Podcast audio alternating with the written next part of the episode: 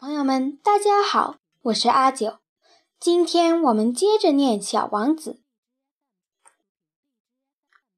Chapter Two，第二章。The narrator crashes in the desert and makes the acquaintance of the little prince。叙述者在沙漠坠机，结识小王子。So I lived my life alone without anyone that I could really talk to, until I had an accident with my plane in the desert of Sahara six years ago. Something was broken in my engine, and as I had with me neither a mechanic nor any passengers, I set myself to attempt the difficult repairs all alone. It was a question of life or death for me. I had scarcely enough drinking water to last a week. 我就这样孤零零地过着我的日子，找不到一个真正可以谈得来的人。直到六年前在撒哈拉沙漠发生的那次飞机事故，我的发动机的某个零件坏了。由于身边既没有机械师，也没有任何乘客，我就只得靠自己解决这个大难题。把飞机修好。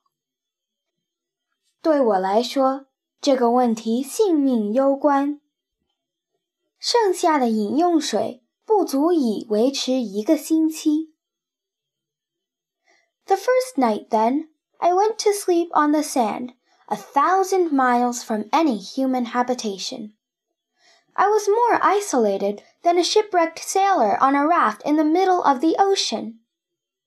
Thus you can imagine my amazement at sunrise when I was awakened by an odd little voice. It said, If you please, draw me a sheep.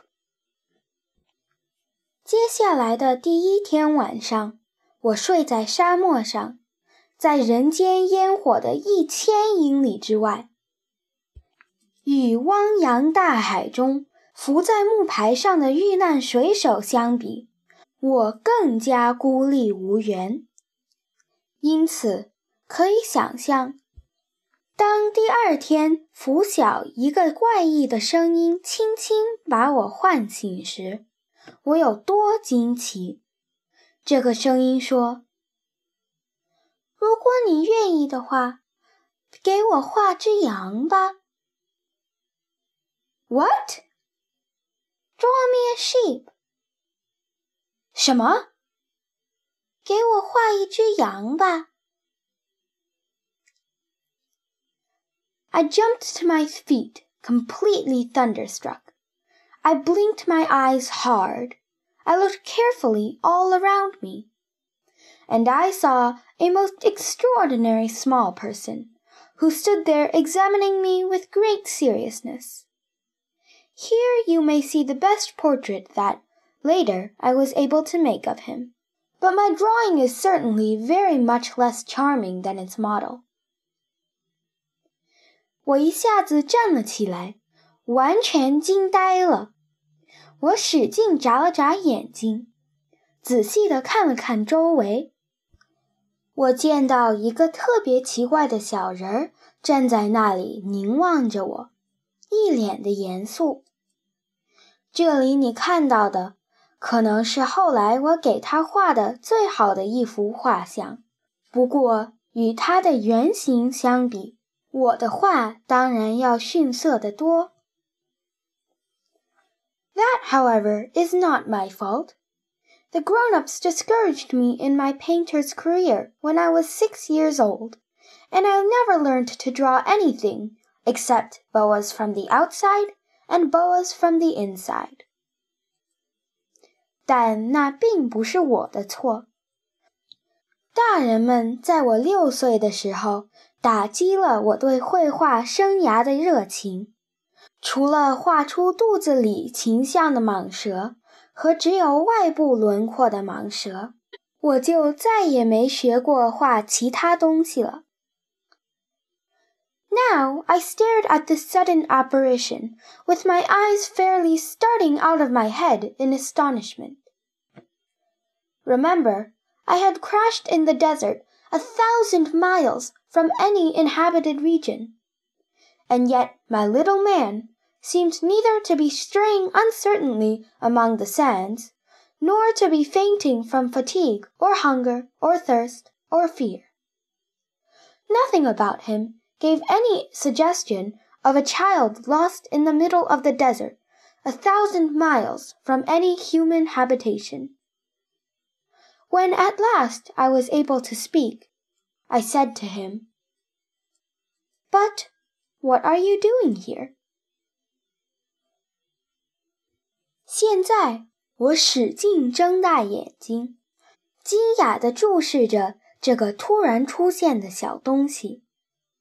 要知道，我可是坠机在这片远离人烟一千里之外的沙漠上，而我面前的这个小人儿，既不像是在沙漠里迷失了方向，也没有半点因为疲惫、饥饿、口渴或是害怕而要晕倒的样子，一点也看不出来他是迷失在千里之外。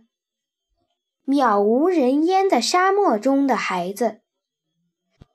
当我缓过神来，又能说话时，便对他说：“可是，你在这儿做什么？”And in answer he repeated very slowly, as if he were speaking of a matter of great consequence. If you please, draw me a sheep. 而他仍是重复着先前的话，似乎在说一件特别重大的事情，不慌不忙地回答道：“如果你愿意，请给我画一只羊吧。” When a mystery is too overpowering, one dare not disobey. Absurd as it might seem to me, a thousand miles from any human habitation and in danger of death, I took out of my pocket a pen and a sheet of paper. But then I remembered how my studies had been concentrated on geography, history, arithmetic, and grammar, and I told the little chap, a little crossly too, that I did not know how to draw. He answered me, that doesn't matter. Draw me a sheep. 当什么神秘的东西不可抗拒时，你是不敢不从的。我虽然觉得荒谬，此刻我们远离人烟千里，危在旦夕，但我仍从兜里掏出一张纸和一支钢笔。然而，此时我想起了我是如何专心学习地理、历史、算术和语法。于是我告诉这个小家伙，我有点冒火，我不知道怎么画画。他回答我说：“没关系，给我画只羊。” But I had never drawn a sheep. So I drew for him one of the two pictures I had drawn so often. It was that of the boa constrictor from the outside. And I was astounded to hear the little fellow greet it with, No, no, no. I do not want an elephant inside a boa constrictor. A boa constrictor is a very dangerous creature, and an elephant is very cumbersome.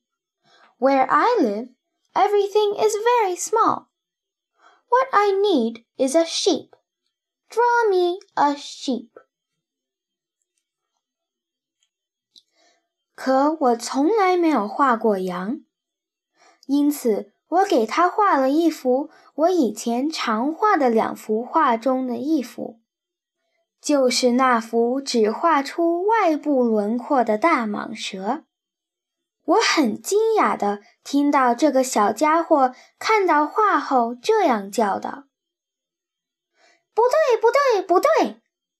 我没让你画大蟒蛇肚子里的大象。大蟒蛇是非常危险的动物，而大象又太大、太笨重。我住的地方什么东西都很小，我需要的是一只羊，给我画一只羊。So then I made a drawing. He looked at it carefully. Then he said, No, this sheep is already very sickly. Make me another. So I made another drawing. My friend smiled gently and indulgently. You see yourself, he said, that this is not a sheep. This is a ram. It has horns. 于是我又画了一幅画。他仔细地看着，然后说道：“不好，这只羊已经病得不行了，再给我画一只吧。”于是我又画了一只。我这朋友温柔又淘气地笑了起来。“ 你自己看吧。”他又说，“这不是一只绵羊，而是一只公羊，它有犄角呢。” So then I did my drawing over once more. But it was rejected too, just like the others. This one is too old. I want a sheep that will live a long time. 于是我只好又画了起来。可是和其他几张画一样，这张也被拒绝了。这只羊太老了，我想要一只可以活很久的羊。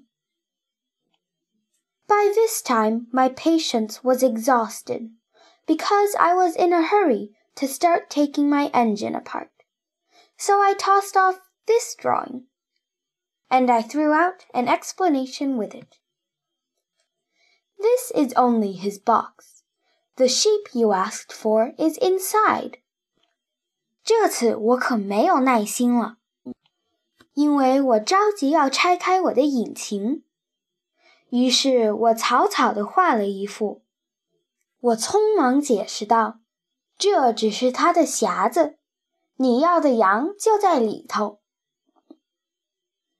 I was very surprised to see a light break over the face of my young judge. That is exactly the way I wanted it. Do you think that this sheep will have to have a great deal of grass? Why? Because where I live, everything is very small. 看到我的小裁判脸上绽开了笑容，我惊讶极了。这正是我想要的。你说这只羊会不会吃很多很多草呢？为什么这么问？因为我住的地方什么都很小。There will surely be enough grass for him, I said. It is a very small sheep that I have given you. He bent his head over the drawing. Not so small that. Look, he has gone to sleep and that is how I made the acquaintance of the little prince. 肯定会有足够的草给他吃的，我回答道。我给你的是一只很小很小的羊。 他把头靠近那张画。没有那么小吧？看，他已经睡着了。就这样。我结识了小王子。好了，小朋友们，这章就讲到这里了。下一章将会讲到小王子住的地方到底在哪儿。下周见。